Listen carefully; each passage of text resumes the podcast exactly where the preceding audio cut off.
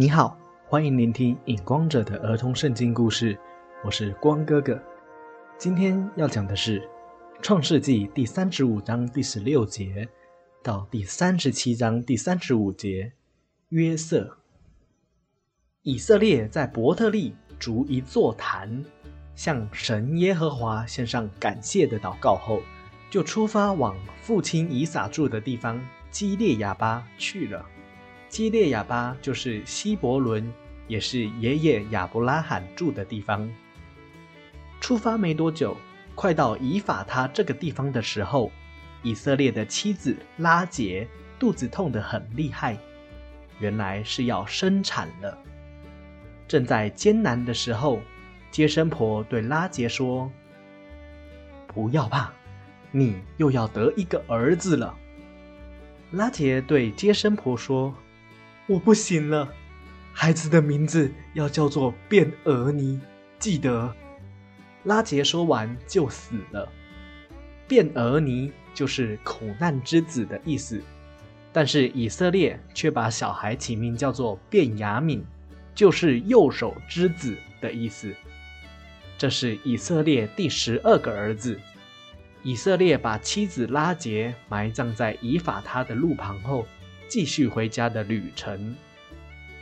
以法他就是伯利恒。终于回到父亲以撒住的地方希伯伦的以色列，就和父亲住在一起，直到父亲一百八十岁死了。那个时候，以色列一百二十岁。当以色列一百零八岁的时候，约瑟已经十七岁了。父亲以色列爱约瑟胜过其他的儿子，以色列给约瑟做了一件美丽的彩衣。其他的儿子看到了只有约瑟有彩衣，就不喜欢约瑟这个弟弟。有一次，约瑟做了一个梦，就告诉他的哥哥们说：“我梦见我们在田里捆绑农作物，我捆绑的是站起来的，你们捆绑的。”却来围着我所捆绑的跪下敬拜。哥哥们就对约瑟说：“难道你真的要做我们的王吗？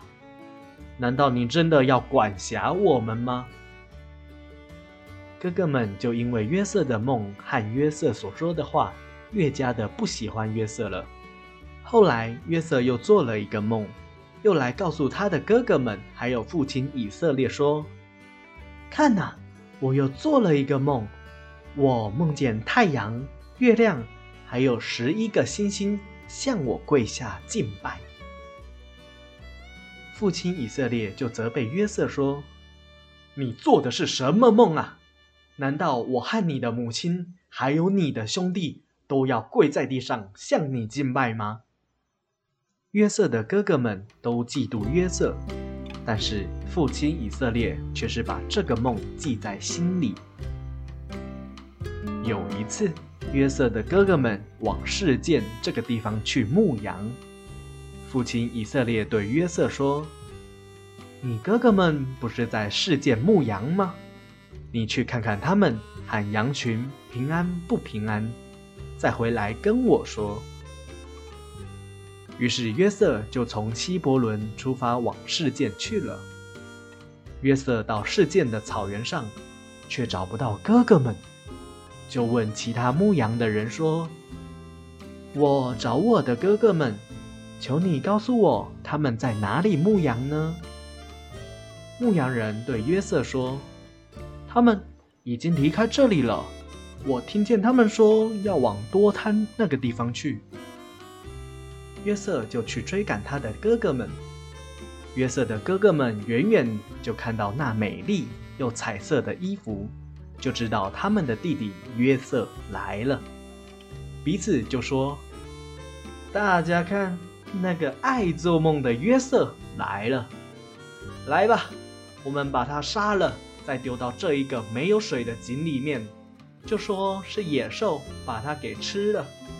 我们且看看。”他的梦将来会变怎么样呢？大哥吕便听见了弟弟们怎样的计划，就对弟弟们说：“我们不可以杀害约瑟，先把他丢到这个没有水的井里面，惩罚他一下就好了。大哥吕便的意思是想等一下，趁弟弟们不注意的时候，再把约瑟救了。当约瑟来到了哥哥们那里的时候，他们就把约瑟的彩衣脱了下来，然后把约瑟丢到那个没有水的井里面去了。之后，约瑟的哥哥们就坐下来吃饭。抬头一看，见到了米店的商人从那里经过。四哥犹大对众兄弟说：“我们杀了约瑟有什么好处呢？不如把约瑟卖给眼前的米店商人。我们不只有钱可以拿，还可以不用下手杀他。”从此以后，约瑟就消失在我们面前了，这岂不是好主意吗？众兄弟都说好。那个时候刚好大哥吕便不在，就这样，他们把约瑟卖给了米店的商人，约瑟就被带去埃及了。大哥吕便回来到井口去找约瑟，却发现约瑟不在井里面。就对其他弟弟们说：“约瑟不见了，我们该怎样对父亲交代呢？”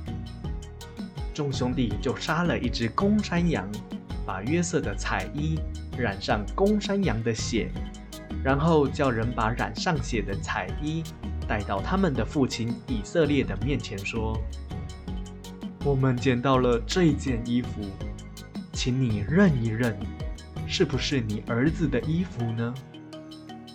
以色列说：“我认得这件，我认得这件衣服是我儿子约瑟的外衣。